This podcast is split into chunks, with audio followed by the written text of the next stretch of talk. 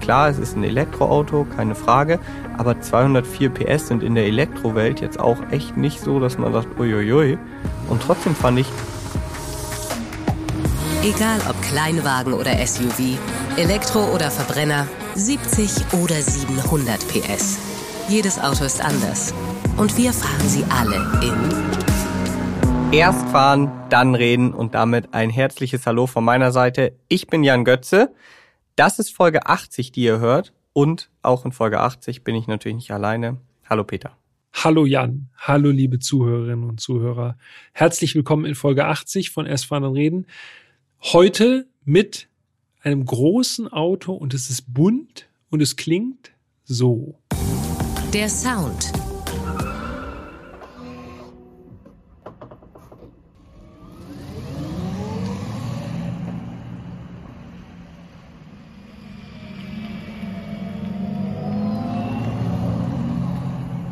Elektrisch. Es ist elektrisch. Wir können es nicht anders sagen. Ja, es ist auch wieder dieser Elektrosound. Ah, Ja, da haben wir können uns wir schon, nicht, können wir echt nicht viel rausholen. Ne? Es ist halt so. da Es haben wir uns klingt schon halt, wie es oft klingt. drüber unterhalten.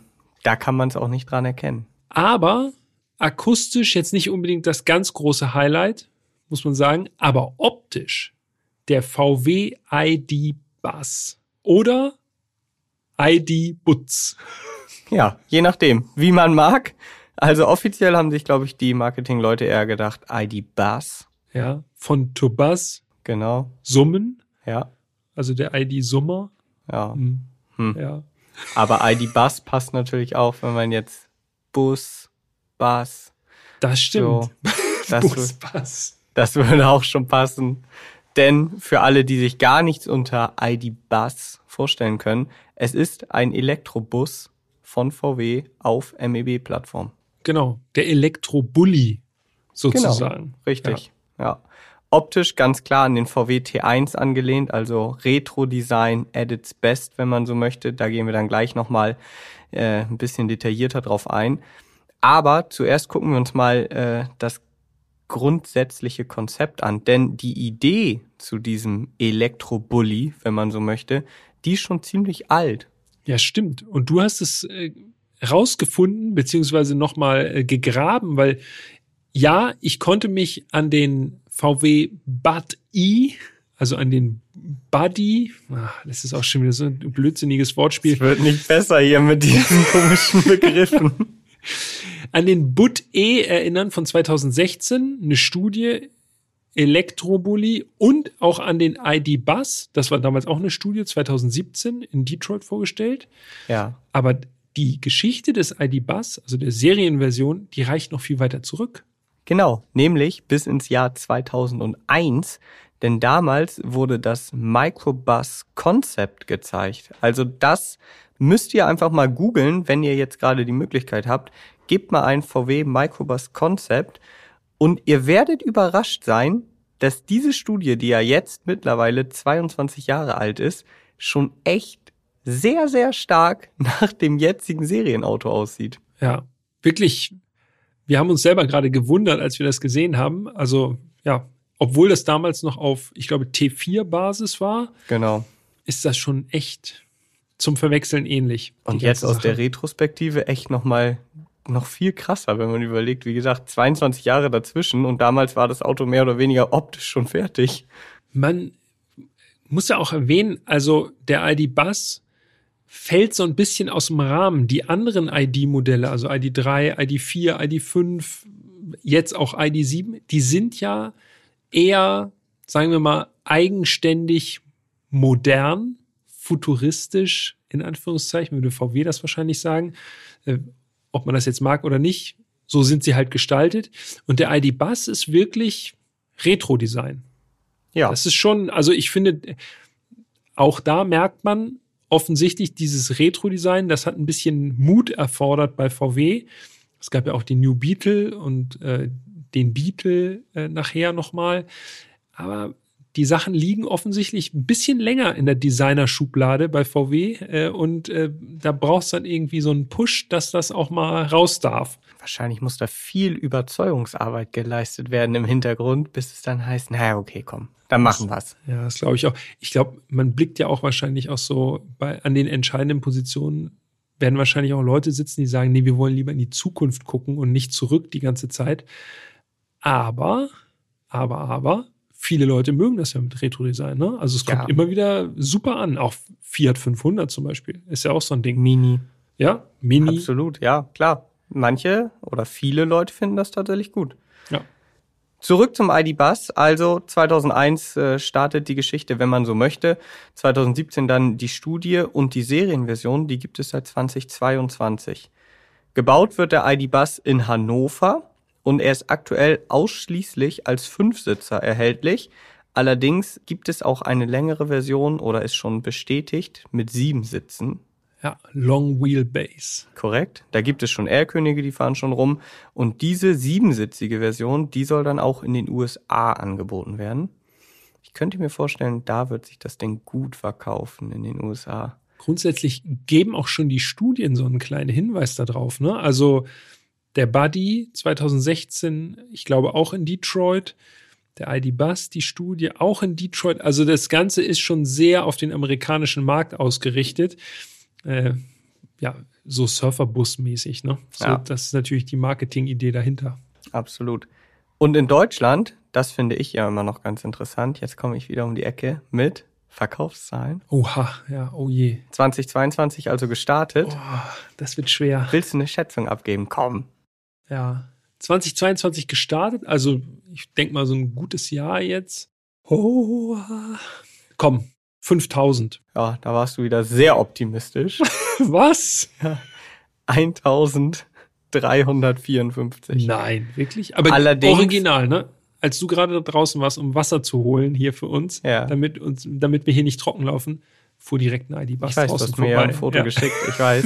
Allerdings muss man natürlich zur Verteidigung sagen, es war kein ganzes Jahr, das ist quasi das Kalenderjahr 2022, wobei die ersten Fahrzeuge offiziell ab Mai ausgeliefert wurden, also ungefähr sieben Monate.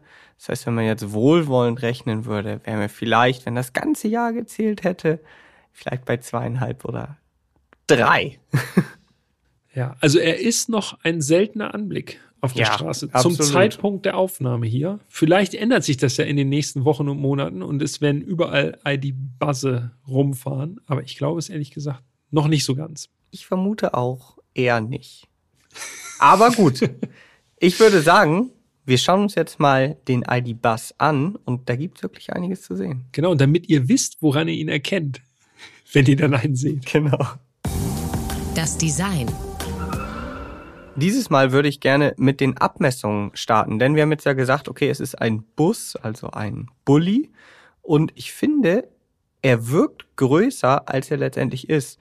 Mhm. Das Auto ist 4,71 Meter lang. Also klar, das ist kein kurzes Auto, aber es ist deutlich kürzer beispielsweise als der Hyundai Staria, den wir ja schon gefahren sind oder so. Ja. Ähm, alle anderen Abmessungen sind allerdings relativ mächtig. 1,99 breit, also das ist schon ordentlich. Das ist schon fast Aventador breit. Genau. Mhm. Höhe 1,93. Mhm. Das bedeutet, ich kann da nicht drüber gucken. Ich kann da ganz sicher auch nicht drüber gucken, aber ich kann zumindest sagen, er passt in jedes Parkhaus gut rein. Also vorausgesetzt, es ist so ein Standardparkhaus. Ganz flache Etagen sind natürlich schlecht, aber man kann ohne Probleme in Tiefgaragen und so reinfahren, in die aller, allermeisten. Genau. Und wir haben einen Radstand von 2,99 Meter. Fast drei Meter. Ihr wisst ja, was das bedeutet. Also das ist schon wirklich ein sehr großer Radstand. Ja. Und was wir noch gar nicht erwähnt haben, Jan, Ja. dieses Fahrzeug steht auf der MEB-Plattform. Ne? Doch, das habe ich schon gesagt. Hast du schon gesagt? ich schon gesagt. Na, Aber kein ein Problem. Glück. Danke. Doppelt hält natürlich besser. Also, ihr wisst jetzt Bescheid. MEB-Plattform. ja, habe ich ganz am Anfang einmal gesagt. Und ist im Grunde so die größte Ausformung der MEB-Plattform. Das ist mir nur gerade noch wichtig gewesen bei den, äh, bei den Abmessungen, dass wir das nochmal droppen. Ja, ist gut. Gut, ja, dann, wo wir die Abmessung jetzt abgehakt haben, schauen wir mal genau hin, wie der gute ID-Bus aussieht. Ich finde es übrigens lustig, dass die beiden Herren, die den angeliefert haben, uns ja gefragt haben bei der Übergabe des Fahrzeugs, ob wir schon mal einen ID-Butz hatten. Ja. Das, Also es ist irgendwie so ein Running Gag gewesen, dass wir die ganze Zeit immer gesagt haben, ID Butz. ja, ich kann auch nicht raus. Das Ja. sitzt leider drin. Also wenn ich mal ID-Butz sage, dann ist es nicht böse gemeint. Das ist so Ist- wie in Folge 77, wo ich mal Hilux gesagt habe und mal Hilux. Exakt. Es gibt Autos, die haben einfach unterschiedliche Betonungen. Gut, Retro-Design. Das haben wir schon gesagt. Und wenn ihr jetzt die Möglichkeit habt, gerade nicht am Autofahren seid äh, und jetzt auch nicht äh, Auf zufällig beide Hände in Benutzung habt, Auf dem Laufband seid. Oder genau, dann schaut gerne bei Instagram rein. Erst fahren, dann reden. Das wisst ihr ja für alle, die, die länger dabei sind. Alle, die neu dabei sind. Wir haben unseren eigenen Instagram-Kanal, äh, wo wir die Bilder natürlich äh, alle reinhauen über die Autos, die wir hier besprechen. Und ansonsten herzlich willkommen an alle, die neu sind. Und wenn ihr das macht, dann werdet ihr sehen, Zweifarblackierung hatte unser Testfahrzeug. Ja, genau. Also auch da maximaler Retro-Style. Unsere Zweifarblackierung hatte die Farben Candy Weiß und Energetic Orange. Also weiß oben, orange unten. Ist ja wirklich, also mehr Retro geht ja kaum. Natürlich angelehnt ne? an den T1, ne? Ja. Ganz genau. Und Ist- ich muss sagen, das Orange, Ja. finde ich, also es sah richtig gut aus. Klingt jetzt ein bisschen abgedroschen. Die VW-Marketing-Abteilung wird sich wahrscheinlich sehr freuen, wenn ich das sage. Ist mir aber egal. Ich finde wirklich, das ist so ein gute Laune-Auto, ne? Also allein von der, von der Farbe, ja, den so zu sehen, Ist der auch der frech? sticht schon raus. Nein. nee, frech nicht, nur happy. Happy, okay. also, falls ihr euch fragt, okay, Zweifarblackierung, die gibt es auch noch in unterschiedlichen Kombinationen. Also oben weiß ist immer, wenn man eine Zweifarblackierung möchte.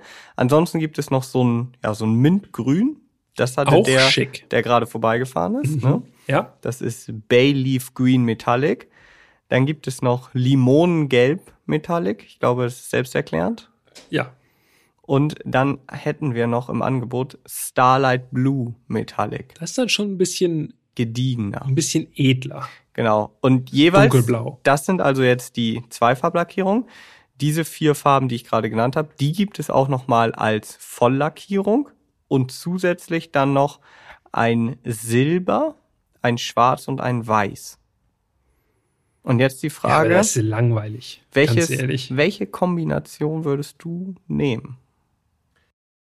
Ich glaube, ich wäre tatsächlich, ich müsste, ich müsste überlegen, ob Orange oder Gelb in Zweifarblackierung allerdings. Ich glaube, ich würde Gelb nehmen. Limonengelb Ja. Metallic. Das ist richtig.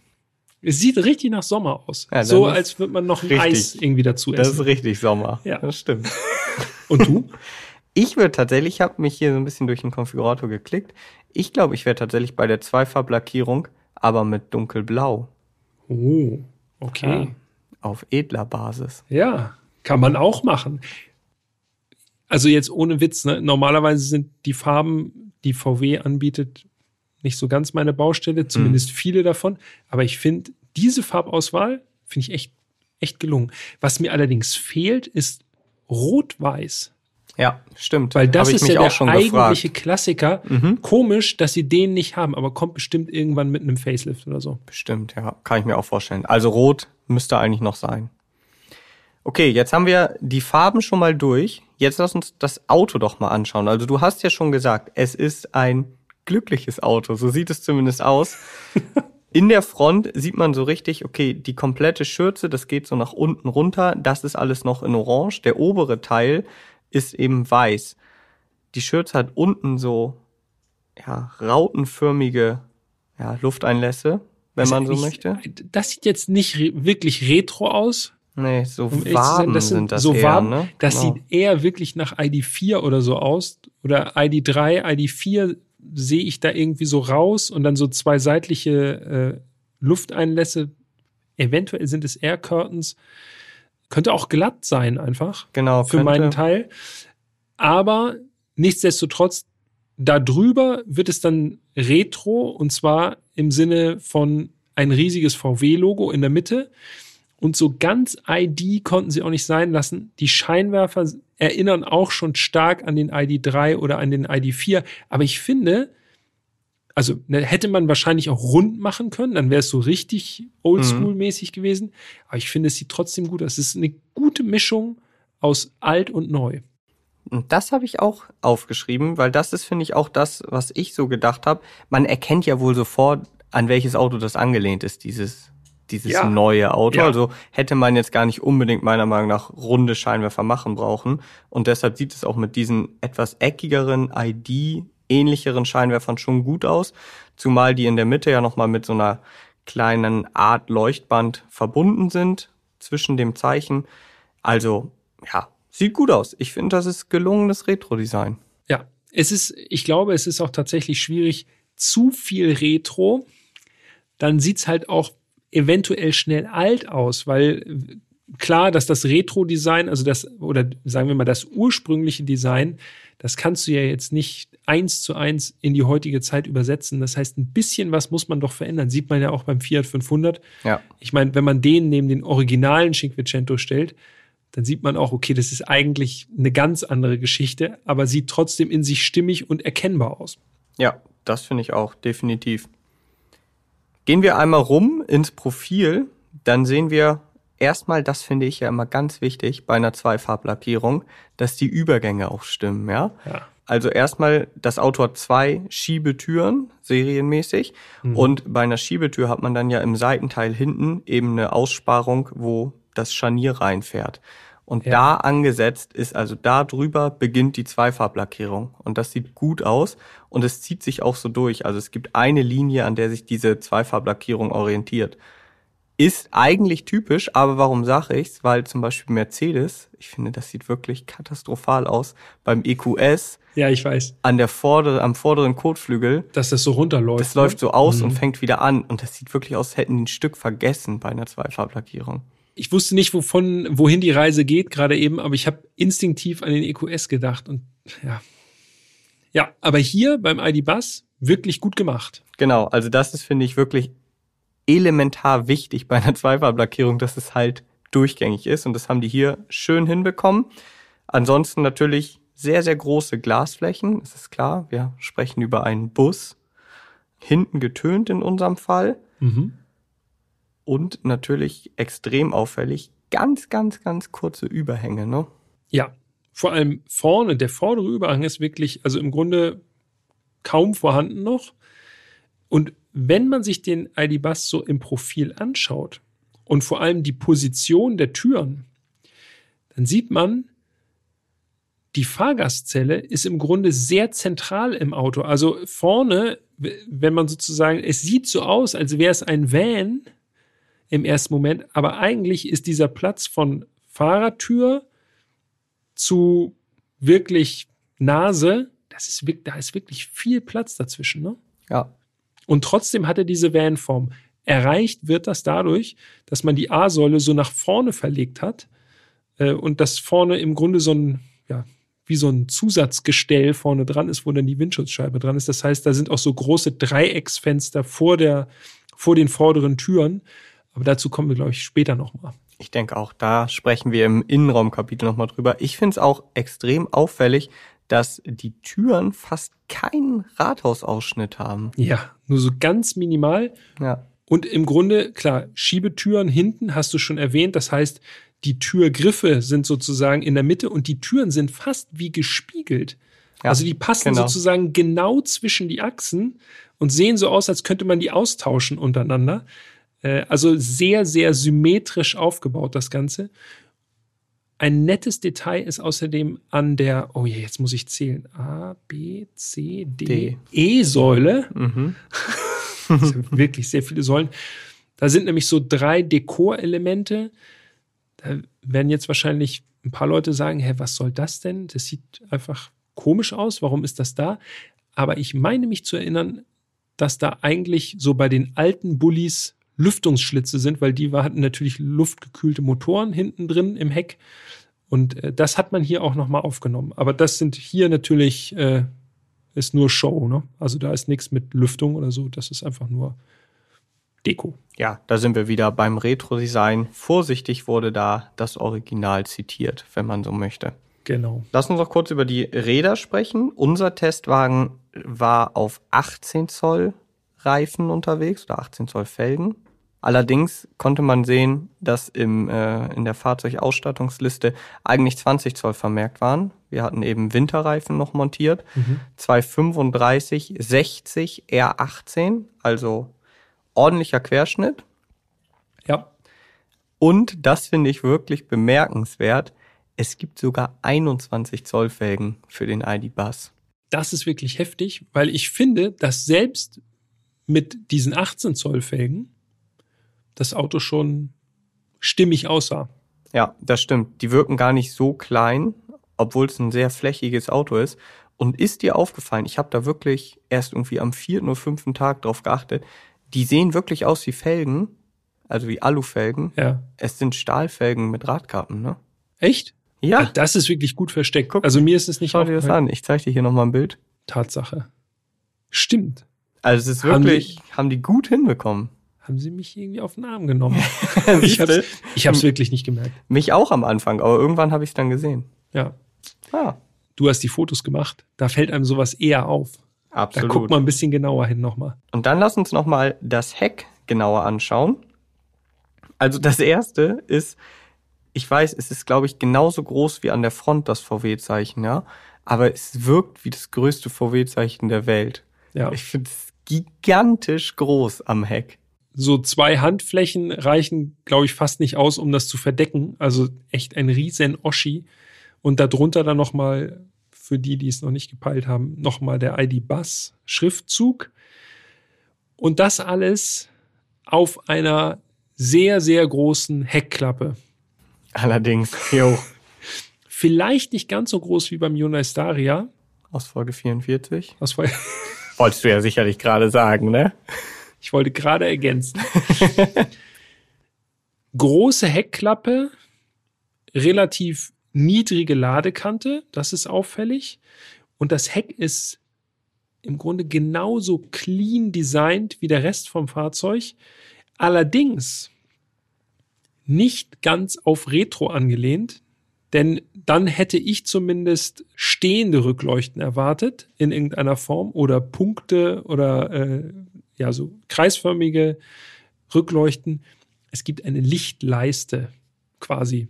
So wie es momentan trendy ist. Genau. Und zwar genau auf dem Übergang von Orange zu Weiß platziert. Also wirklich tip-top Arbeit. Äh, Das ist richtig, wenn man das sieht, da ist man richtig beruhigt. Der innere Monk kann sich zur, kann sich auf den Sessel setzen und ausruhen. Hier ist alles in Ordnung. Ja, das kann ich so bestätigen, absolut. Und ich muss noch ganz kurz was zu der Heckklappe sagen. Ja. Also, wir haben ja schon gesagt, Riesenteil, schwenkt mega weit auf, elektrisch in diesem Fall. Hast du diese Heckklappe zufälligerweise mal im Dunkeln aufgemacht? Nein, leider nicht. Ich schon. Ja. Und in die Heckklappe integriert sind zwei Leuchten, also von innen. Und die Okay. sind wirklich so hell, es ist wirklich wie Flutlicht. Also du machst die Klappe auf und dann denkst du, wow, was ist das denn? Es ist richtig, es sind taghelle Leuchten da drin. Echt? Ja. Okay, also in der Klappe innen Genau, drin. von innen. Dass wenn du die Klappe dann aufhast, dann scheinen die quasi in den Kofferraum und auf den Boden. Aber gut, ne? Ja, mega gut. Aber wirklich so hell habe ich das noch nie erlebt. So richtige Baustrahler. Ja, wirklich. Wie gesagt, wie Flutlicht beim Fußballplatz. Okay. ja. Ja, das ist das Design vom ID Bus, würde ich sagen. Ne? Äh, Wichtig noch, äh, eine kleine Sache. Haifisch-Antenne. Mhm. Nicht so richtig retromäßig, sieht aber trotzdem gut aus. Bildet den Abschluss am Dach sozusagen und ja, damit äh, haben wir es im Kasten. Wie findest du das Design? Mega gelungen. Ich finde das Ding wirklich, optisch ist das für mich wirklich eine Eins. Ich finde das richtig gelungen. Jedes Mal, wenn ich auf das Auto zugegangen bin, dachte ich, es sieht schon nice aus. Ja. Super special auch, weil wie du schon gesagt hast, man sieht einfach sehr, sehr wenig, selbst hier in der Großstadt. Und ich muss sagen, das ist ein absoluter Hingucker. ja, muss ich auch sagen, Top-Arbeit, VW. Also sage ich nicht immer bei jedem VW, ganz sicher nicht. Und vor allem auch nicht bei den ID-Modellen. Da bin ich echt Haben wir ja schon beide bin schon beim zwiegespalten, sagen. ID4 in Folge 22 wohlwollend gesagt. formuliert. Aber der ID-Bus ist wirklich den Nagel auf den Kopf getroffen. Echt richtig, richtig gut gemacht, finde ich. Ja, also Ganz genau ehrlich. die richtige Prise Retro-Design, wie ich finde. Also an den richtigen Stellen dann halt modernisiert, aber trotzdem ganz klar erkennbar, okay, das Ding zitiert den T1. Finde ich, kann man wirklich nichts dran aussetzen. Und ich sag dir noch, ich bin natürlich im Konfigurator unterwegs ge gewesen und es gibt den ID-Bus ja auch noch als Cargo. Ne? Ja. Also Cargo, logischerweise, einfach Transporter, also hinten ohne Scheiben. Und da habe ich natürlich auch noch ein bisschen rumgespielt. Als Cargo in All Black würde ich den bestellen. Und dann 20 Zoll, weil beim Cargo gibt's max- maximal 20 Zoll. Sieht das Ding aus wie so ein Mafia-Van. Finde ich richtig nice. Dann sieht er nicht mehr ganz so happy aus, wie du jetzt sagen würdest, aber so ein ID Bus Cargo All Black, große Felgen drauf, bisschen tiefer. Das Ding wäre richtig böse. Du hast mir gerade eben auch schon den Prior-Design gezeigt. Genau, ne? Prior-Design mit so Aerofelgen, auch geil. Also man kann da noch, man kann da noch was draus machen, noch mehr. Ja, lustig, ne? Ausgerechnet bei so einem Auto spielt man quasi schon an der Optik rum und äh, macht es noch besser. Ich glaube, das wird das Tuning der Zukunft wahrscheinlich sein. Wahrscheinlich schon, ja. Dass man diese Retro-Autos nimmt und daraus äh, noch ein bisschen mehr macht. ja. Denkt an unsere Worte, wenn es soweit ist. Genau. Wir hören uns in zehn Jahren wieder, wenn ihr alle im ID-Bus vorfahren. Gut. Design äh, gelungen, aber jetzt rein in den Butz. Der Innenraum. Als erstes, der Innenraum ist natürlich auch farblich angelehnt an das Äußere. Und zwar heißt diese Farbkombi, ich habe es mir extra notiert, Safran, Orange, Mistral, Soul Mistral, Schwarz. Und ich kann jetzt schon sagen, für meinen Geschmack in etwas viele Farben. Also, ihr müsst euch das so vorstellen, es gibt beige, schwarz, zwei unterschiedliche Orangetöne wegen der unterschiedlichen Materialien an Sitzen und Türtafeln und Armaturenbrett. Also, ich mag's ja bunt und wirklich bin da der Letzte, der sagt, oh, das ist ja ein bisschen too much. Aber hier finde selbst ich es ein bisschen viel. Ja, der Materialmix oder der gerade die Farbauswahl Hm. ist schon ganz schön wild, ne? Ist schon heavy, oder? Vor allem, weil das natürlich äh, es also nicht böse gemeint, ne? aber es wirkt schon mit den Teilen, die da drin verbaut sind, so ein bisschen nach Sammelsurium. Ne? Und das verstärkt diesen Eindruck, denn das Lenkrad vom ID-Bus ist das Lenkrad, ist dieses Standard VW-Lenkrad, das man auch im ID4 oder im ID3 hat. Das mit den riesen Tasten, wo Oh. man alle drückt, wenn man nur eine Kleinigkeit, also eine Ecke Ja. eigentlich drücken will. Sollen wir das nochmal richtig auswalzen, das Thema? Also, Ah, ich glaube nicht. Das haben wir, glaube ich, lang und breit schon in den anderen Folgen gemacht. also wir mögen dieses Lenkrad mit diesen riesen Tasten, wo es immer klock, klock, klock macht, nicht gerne. nee, gar nicht. Und auch der Monitor in der Mitte, der kommt mir auch sehr, sehr bekannt vor. Der Ja. war auch bei uns im ID4 verbaut, so in dieser Form. Und da gibt es keine Unterschiede. Und wenn dann noch so viele Farben aufeinandertreffen, ja, dann wirkt das wirklich so ein bisschen so, als hätte man das jetzt alles mal noch mal kurz zusammengemixt. So. Aber bei aller Kritik, was das angeht, ich finde die Materialien, wie die sich anfassen und so, ich für meinen Teil habe da schon einen Unterschied festgestellt, so von der Haptik her, gerade auch zum ID4 oder auch zum ID3, vor allem das Vor-Facelift. Es fühlt sich im ID-Bus irgendwie ein bisschen besser an oder man erwartet es mehr, weil das mehr so einen praktischen Nutzfahrzeug in Anführungszeichen Charakter hat, dass es da einfach besser reinpasst in so einen Bus. Also für mich trifft eher Zweiteres tatsächlich zu, muss ich ganz ehrlich sagen, weil ich finde schon, dass zum Beispiel am Armaturenbrett, an den Türtafeln, auch unterhalb des Armaturenbretts ganz speziell, da gibt es schon ein bisschen mehr Hartplastik, in unserem Fall eben Ja. so beige, sage ich mal. Aber für mich habe ich so entschieden, ich finde es gar nicht so schlimm, weil es eben auch irgendwo ein Stück weit ein Nutzfahrzeug ist. Deshalb kann ich damit irgendwie ganz gut leben. Und ansonsten finde ich nämlich das Cockpit wirklich super. Es ist extrem reduziert. Man hat wirklich, also ich gucke hier gerade noch mal drauf, man hat im ganzen Cockpit eigentlich nur drei Tasten, also echte Tasten, und die sind für die Türen. für die Schiebetüren. Ja. Das sind die einzigen richtigen Tasten. Der Rest sind halt Touchflächen oder so. Aber es gibt nur diese drei Tasten. Also es ist wirklich super, super aufgeräumt. Wir haben keinen Mitteltunnel. Das finde ich gibt eh schon mal ein cooles Feeling. Ja, das ist super fürs Raumgefühl, ne? Genau. Mhm. Zwischen den Vordersitzen gibt es die sogenannte Bassbox. Das ist so eine Mittelkonsole, die man wohl auch rausnehmen kann. Ich habe da dran gezogen und so. Es gab ja auch überall Griffe und so. aber Ich habe die nicht rausbekommen. Meinst du das unter dem Monitor? Nee, dieses hier. Diese Ach so, ganze, zwischen den zwischen Sitzen den. Sitzen, diese Ja, hab gesamte nicht Mittelkonsole. Habe ich auch nicht Die soll man rausnehmen können. Das unter dem Monitor, das sind ja irgendwie so abgedrehte Getränkehalter. Und da muss ich kurz sagen, Ablagenbeauftragter springt kurz ein. Kurze Unterbrechung dafür. Das ist so ein, ja, so ein Fach, das klappt man auf und dann sind da zwei Getränkehalter drin. Und jetzt frage ich mich, will man nicht als Van-Dude und Dudin, will man die äh, Becherhalter nicht oben im Armaturenbrett haben? Ja. So Ein bisschen näher. ganz links und ganz rechts, so wie man das aus dem, ich sag mal, aus dem Sprinter oder so kennt. Wäre schon cool, wenn man da seinen Coffee abstellen könnte. Aber gut. es- Ja, du kannst deinen so Coffee ja auch noch hier in der Mittelkonsole in der äh, Bassbox abstellen. Das ne? stimmt. Aber da liegt normalerweise mein Handy Bei mir auch. Und das führt mich gleich dazu äh, zu sagen, dass der USB-C-Anschluss, der verbaut ist, oder die beiden wirklich ganz eigenartig montiert sind. Die sind nämlich so rechts unterm Lenkrad, so dass du, wenn, wenn du das, wie wir anschließt, das Handy, also mit Kabel, da gehe ich jedenfalls bei dir auch noch von aus, dass das immer noch so ist, Ja. dann hängt das Kabel so quer durchs, äh, durchs Cockpit durch und du hast dann dein Handy da so in der Mittelkonsole liegen, im Becherhalter. Das ist ein bisschen, das ist ein bisschen strange. Ja, da würden Da fehlt wahrscheinlich die Ingenieure sagen, naja, aber wir haben ja auch CarPlay kabellos. Warum Ja, nutzt ja. ihr das denn nicht? Ja. Und ist dir übrigens aufgefallen, das waren nicht die einzigen zwei USB-C-Anschlüsse.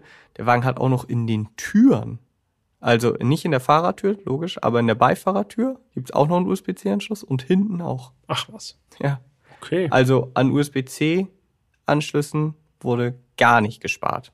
Stromversorgung ist also sichergestellt. So muss es in einem elektrischen Auto ja auch sein. Absolut.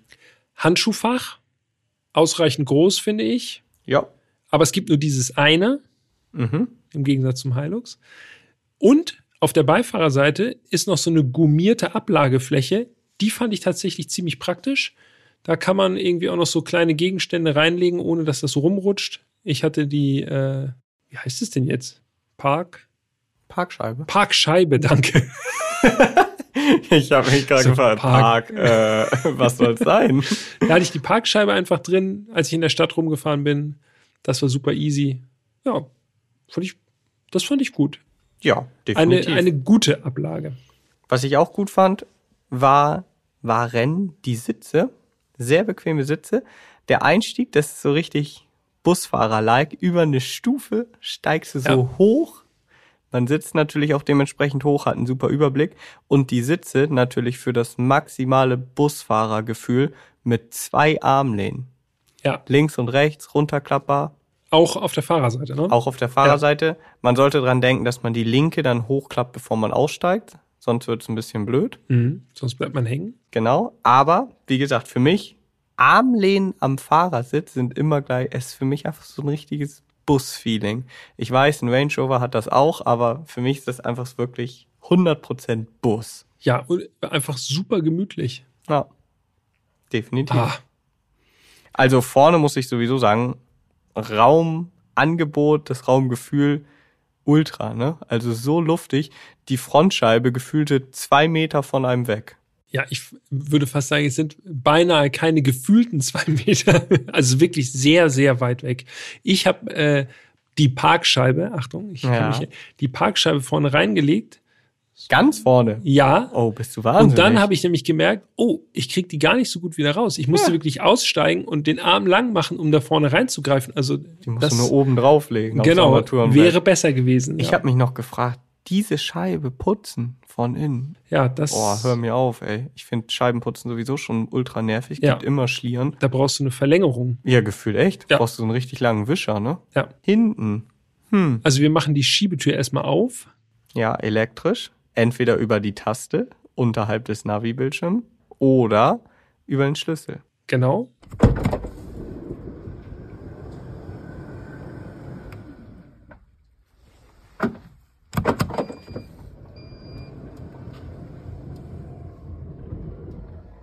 Ja, und dann muss ich jetzt schon mal sagen, also ich fand den Platz irgendwie kleiner als erwartet. Ja, ein bisschen schon. Also zumindest wenn der Fahrersitz auf äh, einen selber eingestellt war. Bei mir wahrscheinlich noch ein bisschen weniger Platz als bei dir dann. Ja, und ich fand es schon nicht so üppig. Ich meine, die Rückbank ist verschiebbar, das ist schon mal gut. Aber ich hätte irgendwie gedacht, da ist ein bisschen mehr Platz. Ja, muss ich auch sagen. Vor allem merkt man es da. Also sagen wir mal so, es ist mir gar nicht so dramatisch aufgefallen, als ich mich einfach nur reingesetzt habe. Es ist so, wie wenn man in einem Kombi zum Beispiel eine üppig dimensionierte Rücksitzbank hat. Man sitzt gut. Es ist noch ein bisschen Luft für die Knie gewesen, auch bei mir. Kopffreiheit sowieso, also jenseits von Gut und Böse. Aber da sind so Tische montiert, Die Picknicktische. die Picknicktische, und die klappt man von unten nach oben auf. Hm.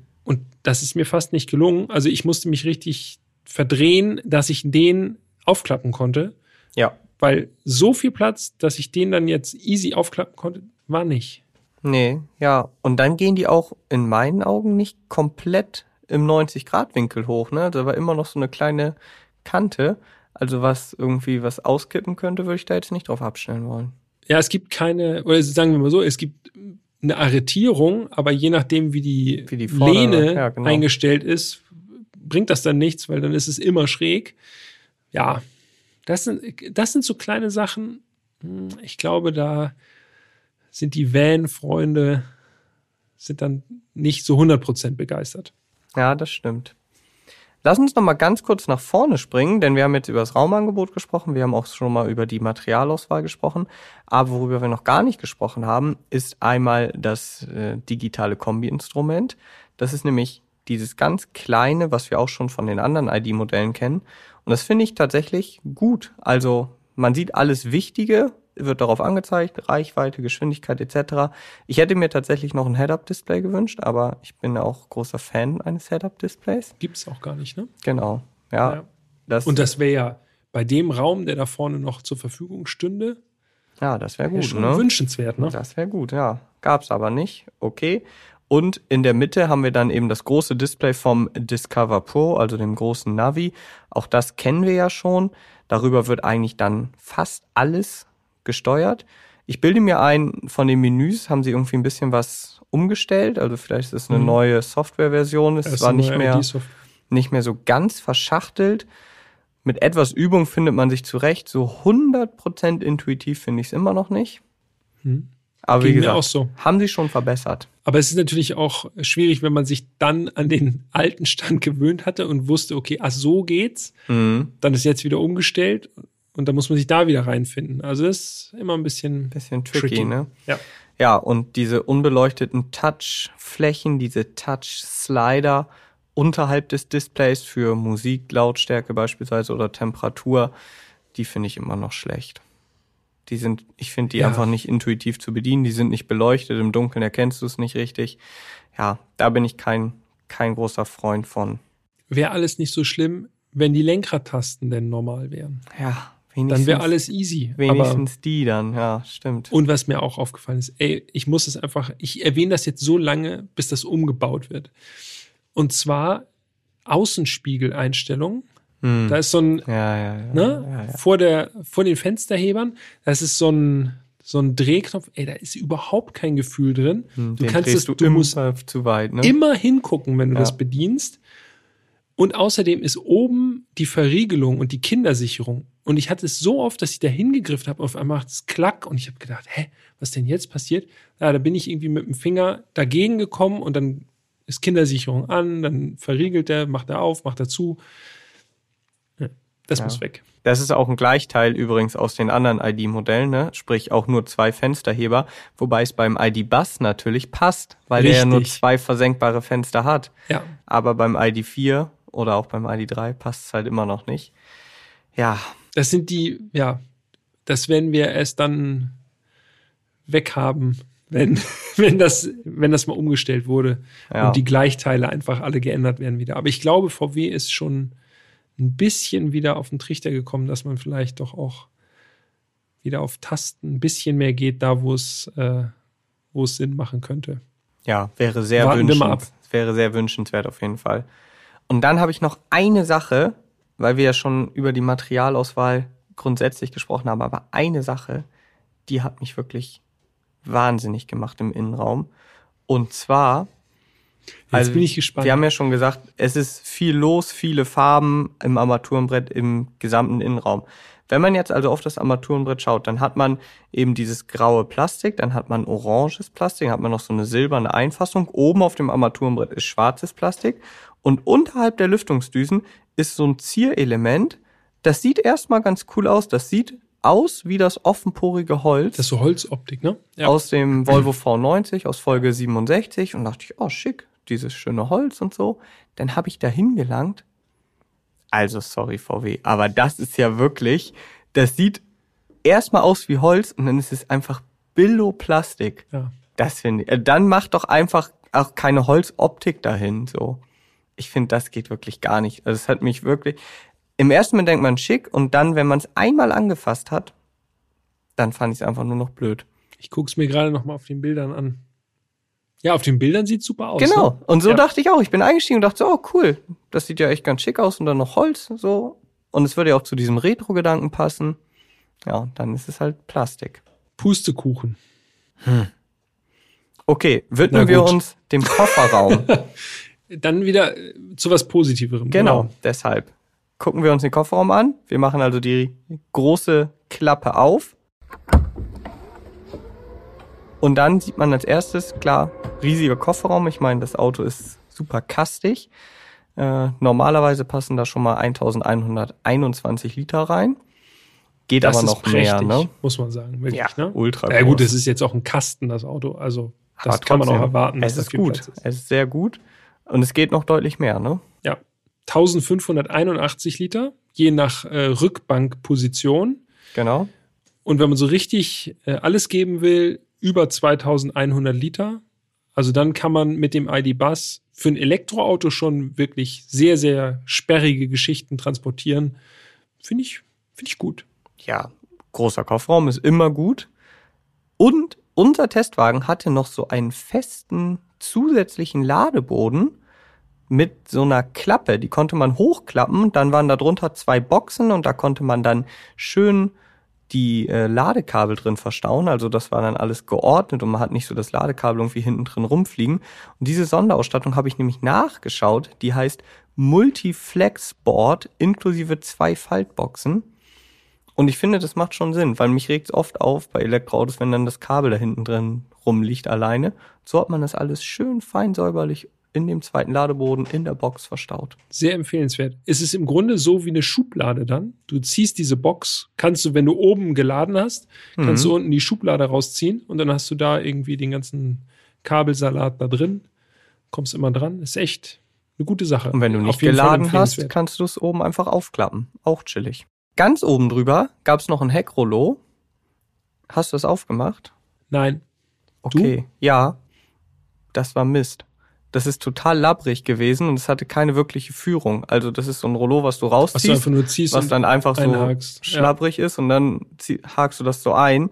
Aber es ist halt dadurch, dass es so ein riesiges Rollo ist, echt auch teilweise schwierig, das einzuhaken, weil du dann in der einen Führung drin bist, in der anderen nicht. Also da hätte ich mir irgendwie ein bisschen mehr Führung eben gewünscht. Ja. So Schienen wären eine Maßnahme. Genau, zum Genau. Beispiel. Und wir hatten auch noch eine ausklappbare Anhängerkupplung. Da haben wir uns nämlich noch gewundert. Korrekt. 1000 Kilogramm kann der ID-Bus ziehen. Mhm. Und ja, das ist ganz ordentlich. Für ein Elektroauto auf Ich jeden Fall gerade schon sagen, mal für ein gut. Elektroauto. ist jetzt auch nicht selbstverständlich für Elektroautos, aber das ist bestimmt äh, dann auch eher was für die Cargo-Variante. Wenn man da noch so einen kleinen Anhänger mit Sand hinter sich herziehen will oder so, dann kann man das im ID-Bus auf jeden Fall machen. Ja. Und dann gibt es noch zwei kleine Details, die wir entdeckt haben, Mhm. die eigentlich sozusagen hm, sagen wir mal, dafür sprechen, dass man sich bei VW mit dem ID-Bus schon ein bisschen mehr Mühe gegeben hat. Denn sowas ist nicht selbstverständlich. Es sind kleine ID-Busse im Innenraum versteckt. Ja, so Illustrationen quasi, ne? Genau, so eingestanzt ins Plastik. Einmal im Kofferraum.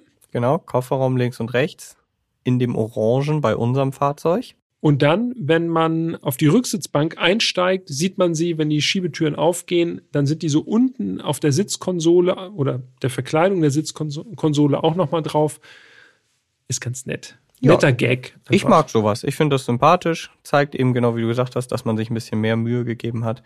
Und äh, wenn ihr die sehen wollt, dann hier nochmal der Hinweis. Schaut bei Instagram erst fahren, dann reden, alles zusammengeschrieben vorbei.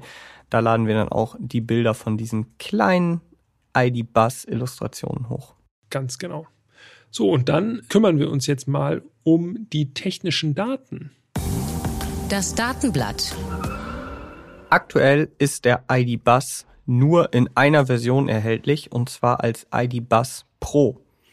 Das bedeutet, wir haben 150 Kilowatt, also 204 PS, ein maximales Drehmoment von 310 Newtonmeter und wir haben immer Heckantrieb in diesem Fahrzeug. Die Batterie ist 77 Kilowattstunden groß und VW sagt, dass das für eine maximale Reichweite von 418 Kilometer sorgen soll. Das ist natürlich schon ganz schön optimistisch, ne? Über 400 Kilometer. Sehr optimistisch. Vor allem, weil das ja auch ein Riesengerät ist, muss man auch sagen. Also jetzt weniger, was die Länge angeht, aber äh, wir sprechen über ein Leergewicht von fast zweieinhalb Tonnen. Jo. Allerdings. Und die Stirnfläche ist jetzt auch nicht gerade zu verachten. Nee, das stimmt. Von 0 auf 100 geht es trotzdem in 10,2 Sekunden und der Topspeed ist bei 145 abgeregelt. Wichtig vielleicht noch, maximale Ladeleistung, 170 kW, also der ID-Bus soll schnell laden können. Ja, ob er das äh, bei uns gemacht hat, dazu kommen wir gleich noch im ja. Verbrauchs- und Ladenkapitel. Also von den Daten her schon ID4 Ähnlichkeit zu erkennen, auch die Batterie. Ja, wollen wir mal abwarten. Vielleicht wird es ja noch andere Versionen vom ID-Bus geben. Äh, eventuell dann auch irgendwann nochmal eine größere Batterie oder eine kleinere Batterie. Wer weiß es. Also ich habe gelesen, wohl GTX-Version denkbar. Mhm. Allrad, mehr Leistung. Das wäre auf jeden Fall schon mal, ich weiß nicht, ob weniger Leistung und eine kleinere Batterie dem Auto gut zu Gesicht stehen würde. ja, ja, Vielleicht maximal beim Preis, weil günstig ist der ID-Bus jetzt nicht, ne? Richtig. Und das wäre natürlich dann so eine, in so einer Basisvariante, wenn man jetzt wirklich die Gerätschaft nur für die Stadt braucht oder fürs Pendeln hin und her mit vier Insassen noch zusätzlich, dann wäre das was. Ja, der Preis ist schon happig.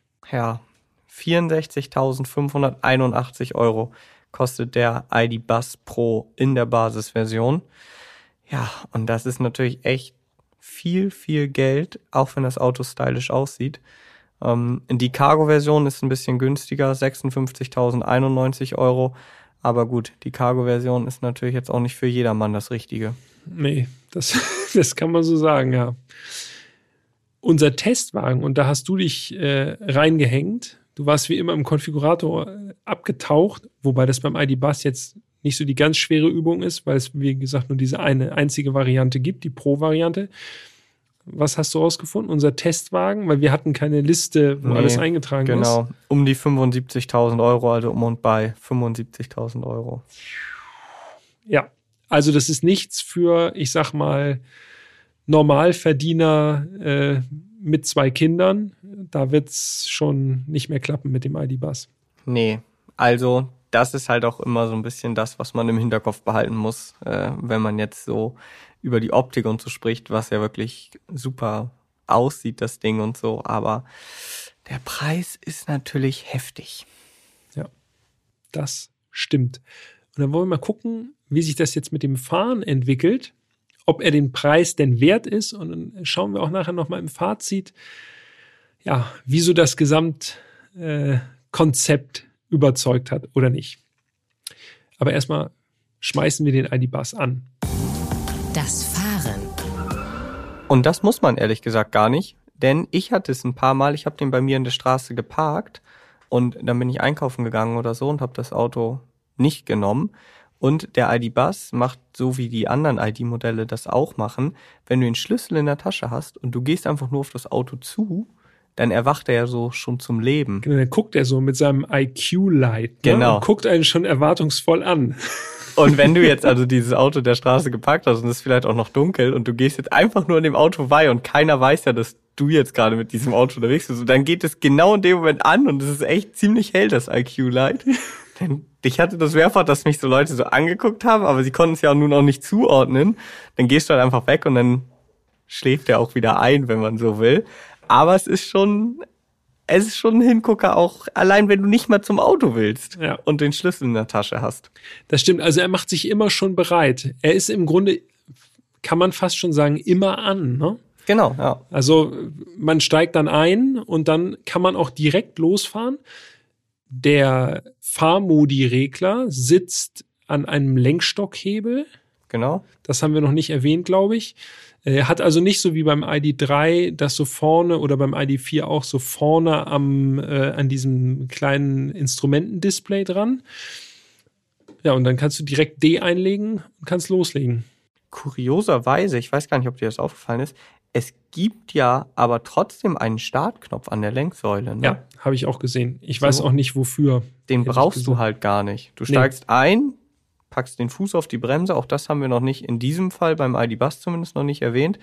Bremse ist Pausezeichen ne, auf dem Pedal und Gaspedal hat ein Play-Zeichen. Das muss ich sagen, das finde ich ein bisschen ge sehr gewollt. das ist nichts für mich.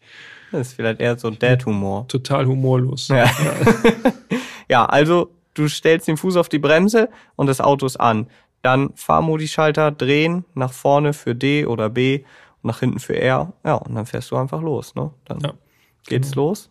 Das ist schon mal gut. Am Anfang war Auto holt an. Das war gar nicht so leicht rauszufinden, wo man das ausmacht. Ne? Das ist nämlich auch alles über das Display. Ja. Musst du das dann ausschalten. Für sowas hätte ich halt gerne Taste. Weißt du, ich steig ein, dann möchte Ja. ich das anmachen oder ausmachen. Ja gut, da haben wir schon mal drüber gesprochen. Das ist alles noch ein bisschen verschachtelt, aber sei es drum. Meine ersten äh, oder mein erstes Gefühl, so als ich losgefahren bin, ich dachte, ja, das Auto fährt sich wirklich gut. Es fährt, fährt sich eigentlich wie ein ID4, Mhm. nur in groß. Ja, das habe ich auch gedacht. Also erstmal natürlich hohe Sitzposition, das fällt auf.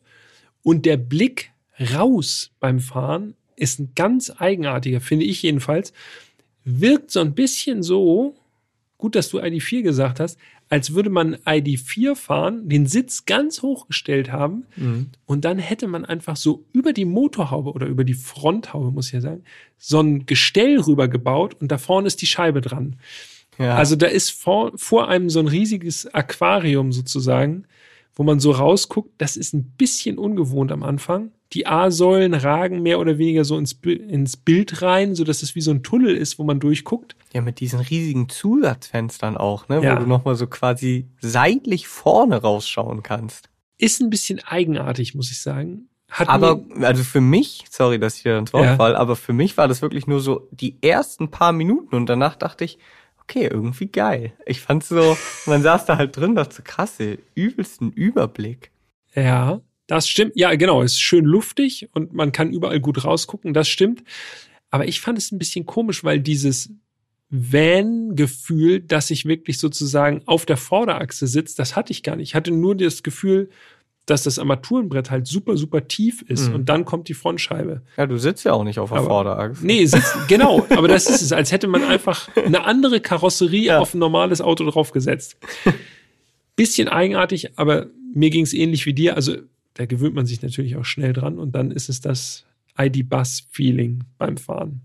Ich muss tatsächlich auch sagen, für die Größe und das Gewicht, also wir haben ja schon gesagt, zweieinhalb Tonnen und eben auch ein Radstand von drei Meter, 4,70 Meter lang, gute 4,70 Meter lang, fand ich das Auto relativ zügig. Also klar, es ist ein Elektroauto, keine Frage, aber 204 PS sind in der Elektrowelt jetzt auch echt nicht so, dass man sagt, uiuiui. Und trotzdem fand ich, dass sich der ID-Bus, Butz, Der ID-Bus. und noch eine weitere Variante. noch eine Variante, dass der sich echt ganz, ganz flott fuhr so. Ja, auf ja. Ich fand es tatsächlich, ich hätte es gar nicht gebraucht. Ich hätte so viel Drehmoment. Der hat ja immer noch so einen richtig scharfen Antritt. Ne? Ist halt ein Elektroauto. Und mir war es manchmal schon ein bisschen zu scharf, weil das so ein, man sitzt in so einem großen Kasten drin und es ist ein ganz komisches Gefühl, wenn das Ding auf einmal so heftig anschiebt, fand ich, passte gar nicht so zu diesem Retro-Vibe. Ich, ich wäre auch mit weniger ausgekommen. Sag ich dir ganz ehrlich. Ja? Mhm. Hätte irgendwie für mich weniger besser Gas gepasst. geben können. Habe ich natürlich auch. aber es war trotzdem komisch, diese Kraft, dass das so unmittelbar äh, hat er so aus der Hüfte geschoben. Mhm. Natürlich, wenn da jetzt fünf Leute drin sitzen und Gepäck, dann wird das nicht mehr ansatzweise so anschieben, das Ding. Aber ja, auffällig gut motorisiert. Ja, und das auf dem Papier ja eigentlich gar nicht so extrem. Also wie gesagt, 204 PS bei einem Elektroauto Ja. sind jetzt echt nicht die Welt und erst recht nicht bei einem Elektroauto, was zweieinhalb Tonnen wiegt. Ja, aber ich fand das gut. Die Lenkung fand ich sehr leichtgängig, wobei sie ganz gut Mhm. passte irgendwie, weil der ID-Bus auch wirklich einen winzigen Wendekreis hat, ne? Ja, wirklich wie ein Kompaktauto. Ich glaube, elf Meter, wenn mich nicht alles Genau, täuscht. Also ich das auch. ist Elf Meter. das hört sich jetzt nach viel an, aber das für in dem Ding drin sitzen und drehen, das fühlt sich fast an, als würde man auf der Stelle drehen. Es ist wirklich für so ein riesiges Auto, denkst du, krass, hier, easy peasy, komme ich jetzt hier über die oder um die kleinsten oder engsten Ecken. Ja. Richtig gut. Das ist mir auch direkt positiv aufgefallen in der Tiefgarage. Ja. Optimal. Da hinten steht ja immer so einer so in der Ecke. Ja. So an der Wenn der ein Wand lang. Stück zu weit Oh. nach vorne steht, dann, Dann musst du da schwierig. echt schon richtig zirkeln. Aber keine Probleme, nicht mit dem ID-Bus. Fahrwerkseitig. So eine Grundstraffheit haben wir auch schon beim ID4 bemerkt. Und Ja. die hat auch der ID-Bus. Also es ist klar, die Batterie ist so weit unten wie möglich verbaut, ist sehr, sehr schwer. Logisch, Elektroauto-Style. Und das ist so ein bisschen so, wirklich so, als man spürt, dass der Schwerpunkt niedrig ist und die mussten das Fahrwerk einfach straffer ausrichten, weil das natürlich, sonst schunkelt das Ding rum. Ist mir klar, ist mir in der Stadt gar nicht so aufgefallen, aber wenn die Straßen ein bisschen schlechter werden oder so auf der Autobahn so ein bisschen Wellen kommen, dann denkt man auch so, boah, da ist dieser Hebel sozusagen, wenn man so hoch sitzt, da ist dann schon, das ist so ein gedämpftes Schwingen irgendwie, fühlt sich ein bisschen komisch an. Kann man nicht anders regeln wahrscheinlich, aber ein ganz kleines bisschen softer hätte ich es dann doch gerne gehabt. Hätte auch ganz gut gepasst, finde ich, zum Charakter. Ja, stimmt, gebe ich dir einmal mehr recht. Plus, man darf ja nicht vergessen, wir hatten noch 18 Zoll Felgen drauf mit dem größtmöglichen Querschnitt.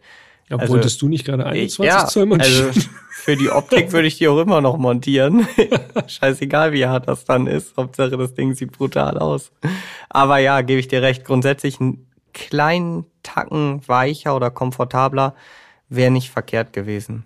ja, Naja, gut. Sei Aber- es drum.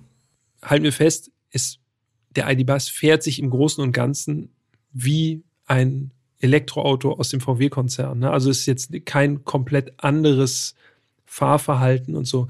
Ich finde aber, da, also dieses leichtgängige und so, auch diese Größe vom Lenkrad, das ist ja ein Pkw-Lenkrad, das geht schon so alles leicht von der Hand und easy zu handeln einfach. Ja, also das Ding fährt sich wirklich ganz normal wie ein ganz normales Auto. Und wie du schon gesagt hast, also kaum Unterschiede zu, zu einem ID4 oder so oder einem Enyaq festzustellen. Also da muss man sich auch nicht groß umstellen. Da wollen wir mal gucken, wie weit wir damit gekommen sind, ne? Ja, das stimmt. Das machen wir mal. Dazu müssen wir sagen, der Verbrauch 20,8 Kilowattstunden sagt VW. Und jetzt fange ich mal an. Also ich meine, ich fange immer beim Verbrauch an, aber ich bin relativ stolz, denn in der Stadt war ich ganz angetan von meinem Verbrauch. Ja. 21,8 Kilowattstunden habe ich da verbraucht. Oh, das ist nah dran.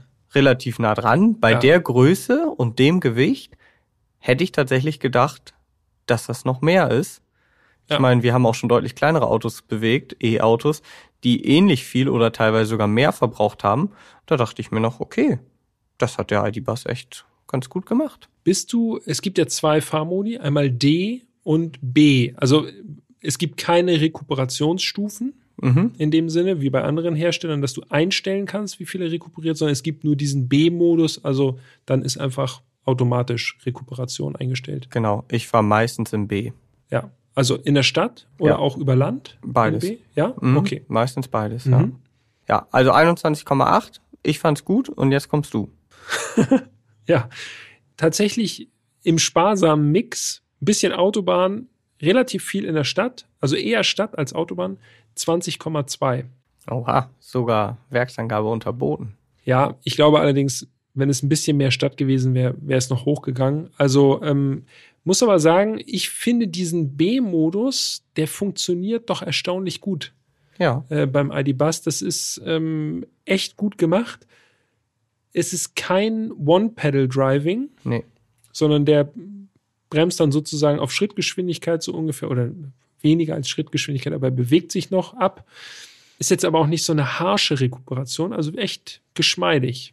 So. Ja. Und bringt offensichtlich was. Also sonst wäre der Verbrauch wahrscheinlich höher ausgefallen in der Stadt gerade.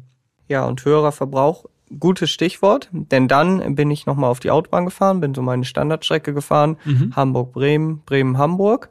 Ähm, zugegeben, da bin ich jetzt nicht, äh, habe ich jetzt nicht aufs Tempo geachtet. Also 147 laut Tacho ist der Topspeed, dann geht das Ding in den Begrenzer. Das nervt Wie mich. ist das, wenn Ja, er in den Begrenzer geht? Ist das das, ist- harsh? Oder? Nee, das ist okay. Also du merkst schon, okay, da ist dann einfach Schluss, aber es ist nicht so wie gegen eine Wand fahren so. Mhm. Aber gefühlt ginge da halt noch deutlich mehr. Ja. Und ich mag halt, das habe ich glaube ich schon ganz oft an dieser Stelle gesagt, ich mag halt dieses Gefühl überhaupt nicht, wenn ich weiß, es geht jetzt nicht mehr und das bei so einer vergleichsweise niedrigen Geschwindigkeit.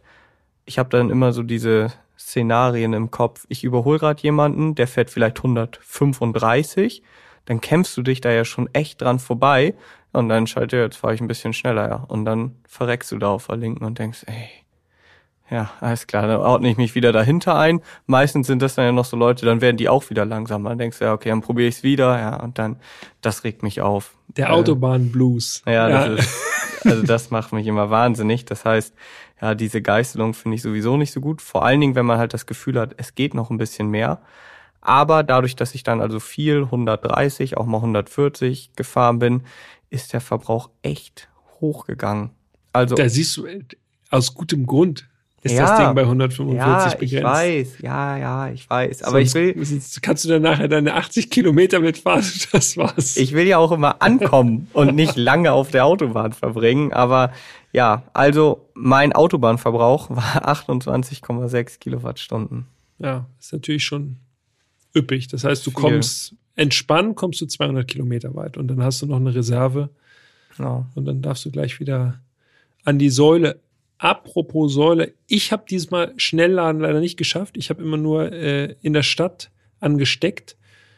Äh, und da ist halt, ja, da geht nicht so besonders viel, äh, was Schnellladen angeht. Aber du hast es gemacht, ne? Ich habe schnell geladen. Ich äh, bin in, vielleicht kennen das einige von euch, in Brinkum, da gibt es so Schnelllader, vier Stück an der Zahl. Das sind zwei Schnelllader mit jeweils zwei Säulen.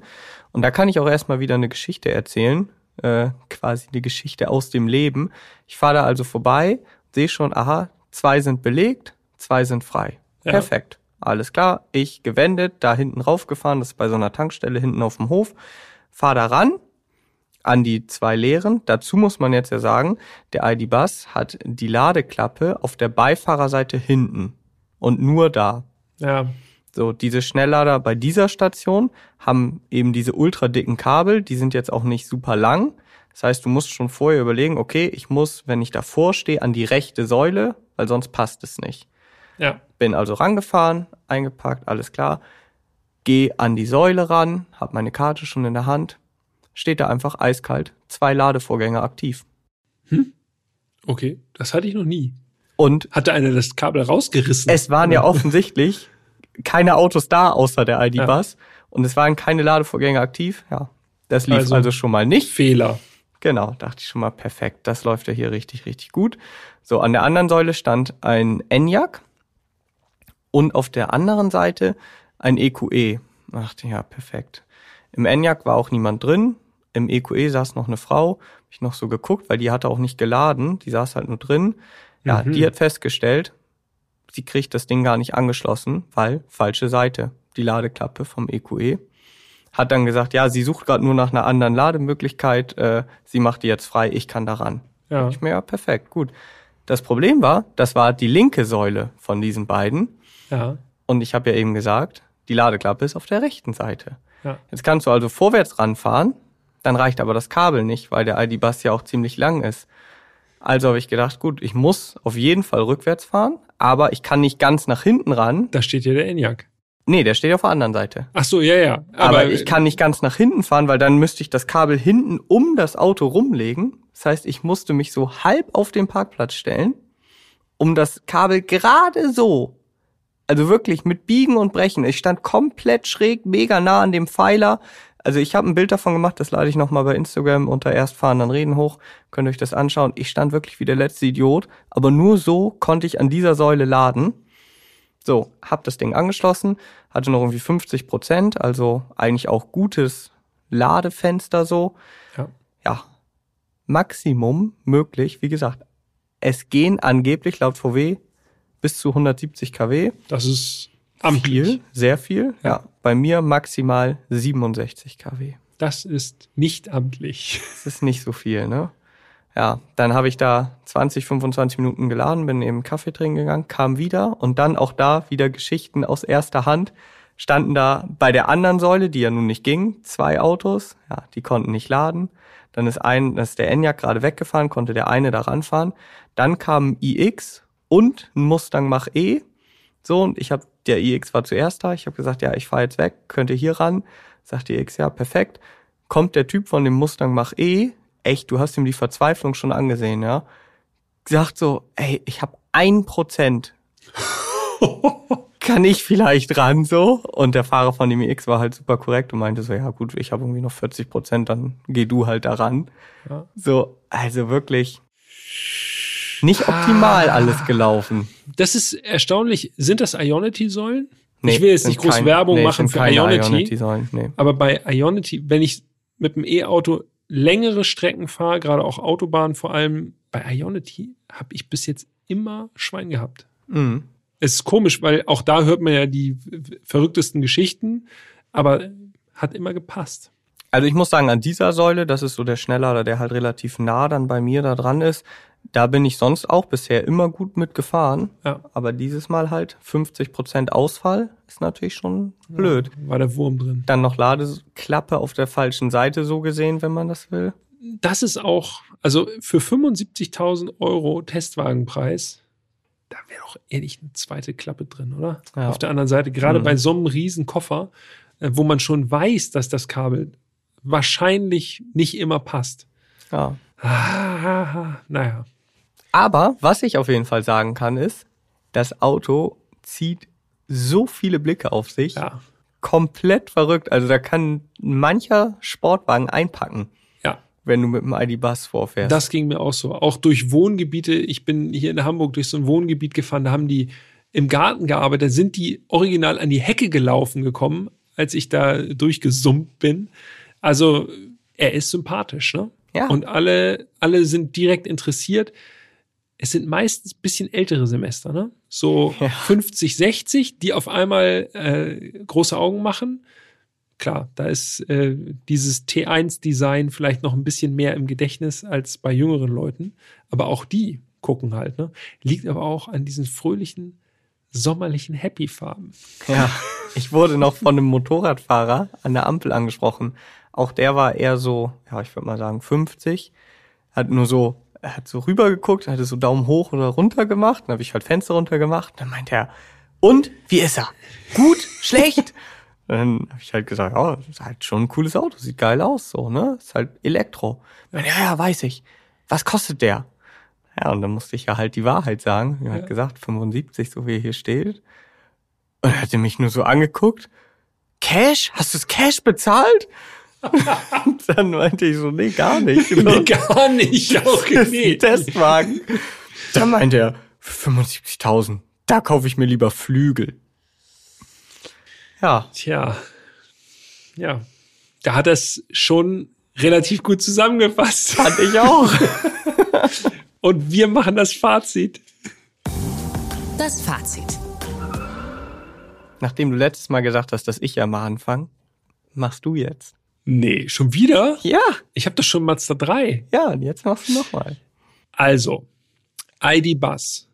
Ich fass mal, ich gehe mal noch mal so die Punkte durch. Optik, super.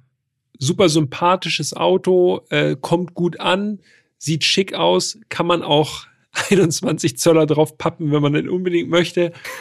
Allen anderen würde ich empfehlen, doch lieber kleinere Felgen mit mehr Gummi, damit es ein bisschen bequemer wird. Innenraum, ja, so viel Platz bietet kaum ein anderes Elektroauto. Das ist schon wirklich gut. Also der ist wirklich, sagen wir mal, familientauglich. Viel Platz, da kannst du vier Leute mitnehmen und dann auch noch Gepäck. Ein Siebensitzer ist in der Mache, haben Jo. wir schon gehört. Das ist dann natürlich nochmal, wenn man jetzt irgendwie so denkt, okay, man hat irgendwie die halbe Fußballmannschaft, die man dann noch durch die Gegend karren muss. Das ist sicherlich äh, eine Überlegung wert, also für eher, ich sag mal, Großfamilien. Hoffnung besteht, dass das bald kommt, das Ding. Innenraum schick, variabel, fahren, ja, fährt wie ein Elektroauto. Nachteil, Reichweite immer noch. Wirklich weit kommt man nicht. Und dann stellt sich natürlich die Frage, für den Preis, da muss man schon wirklich enthusiastisch sein, dass man sagt, okay, ich brauche jetzt ein Elektroauto mit viel Platz, äh, was schick aussieht. Hm.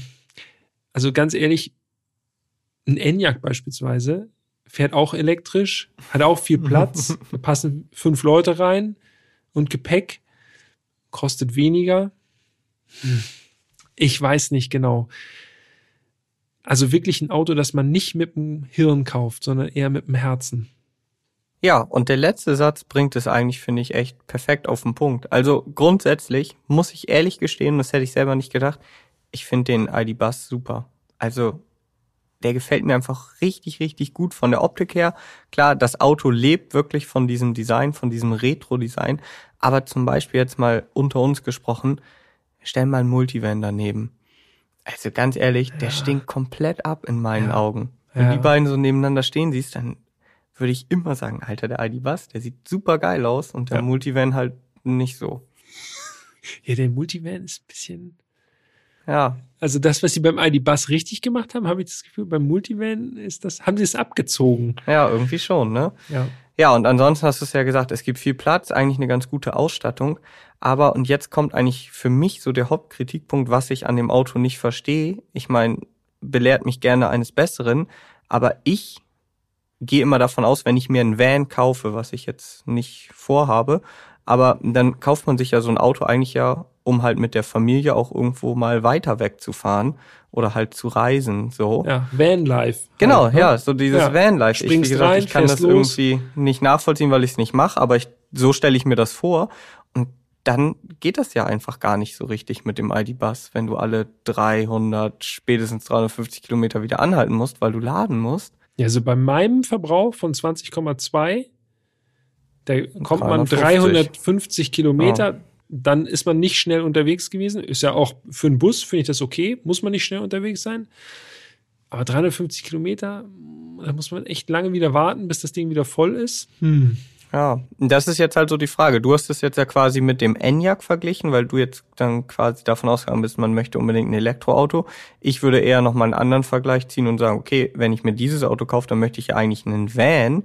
Und dann wäre meine erste Wahl, also ist und bleibt meine erste Wahl, der Hyundai Staria aus Folge 44.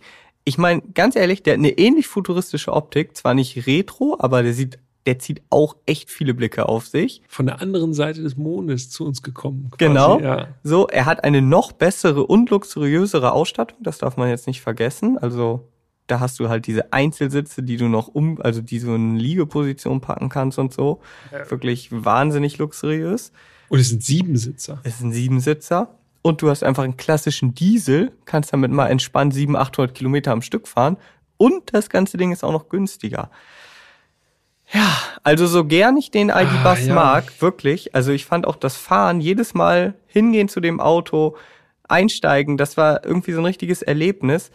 Aber wie du schon gesagt hast, also so aus rationalen Gründen dieses Auto kaufen, das sehe ich gar nicht. Nee, Dafür nicht ist so zu richtig, teuer. aber ich bin mir sicher, es wird ganz, ganz viele Leute geben, die sagen, ich muss das Ding haben. Und wenn man sich das einigermaßen leisten kann, dann herzlichen Glückwunsch. Ich wollte gerade sagen, ich kann es ja Dann- sogar verstehen, wenn man sagt, man hat das Geld und sagt, okay, ich habe vielleicht auch noch ein anderes Auto. Wie gesagt, ich finde den grundsätzlich echt super. Ja. Es ist halt nur schwer zu rechtfertigen, sich dieses Auto wirklich zu kaufen. Ja, stimmt schon. also es ist im Grunde ist es ein wahrscheinlich ein Zweitauto, was Ja. man, also dann ist man natürlich schon richtig auf der Sonnenseite des Lebens, äh, wenn man sich den als Zweitauto hat kaufen kann und damit dann irgendwie im Umland unterwegs ist und für große Touren hat man dann noch, was weiß ich, einen Hubschrauber oder was. Ja, also ein grundsätzlich echt super sympathisches Auto, bei dem wir nur den Einsatzzweck nicht ganz sehen. Ja, das stimmt. Ja, das Peng, war der, Folge 80. das war der ID-Bus. VW ID Bus. Wie ihr den ID-Bus findet, könnt ihr uns natürlich auch gerne mal mitteilen. Podcast.autobild.de oder schreibt uns einfach eine DM auf Instagram. Dann landet ihr direkt bei Jan und bei mir. Ähm, und dann gucken wir mal, wie das Stimmungsbild so ausfällt. Ich bin gespannt. Ich kann mir kaum vorstellen, dass es da draußen viele Leute gibt, die sagen, oh nee, geh mir weg mit dem ID-Bus. nee, Ich glaube ich auch der ist nicht. schon so ein, der ist schon so ein Ding, da kann man sich schon drauf einigen, glaube Das ich. ist ein Sympathieträger. Absolut, absolut. Gut, jetzt äh, schauen wir, was wir nächste Woche machen. Der kleine Cliffhanger wird gebaut, Ja. Nächste Es- Woche, wird klassisch. ja, ein klassisches deutsches Auto. Ja, wir sind nämlich äh, wieder unterwegs in Ja. Sachen Klassikabteilung und wir haben eine Klassikabteilung, wo wir noch, ah, das stimmt nicht, dass wir da noch nie waren, aber zumindest für den Podcast waren wir noch nie. So ist es korrekt. Uh, jetzt Aber könnt ihr anfangen zu spekulieren. Es ist auch keine neue Marke für den Podcast. das ist richtig. ja. So, das reicht. Aber warte mal, äh, nur ganz kurz. Wir hatten noch keine Verbrennungsfahrzeuge von diesem Hersteller.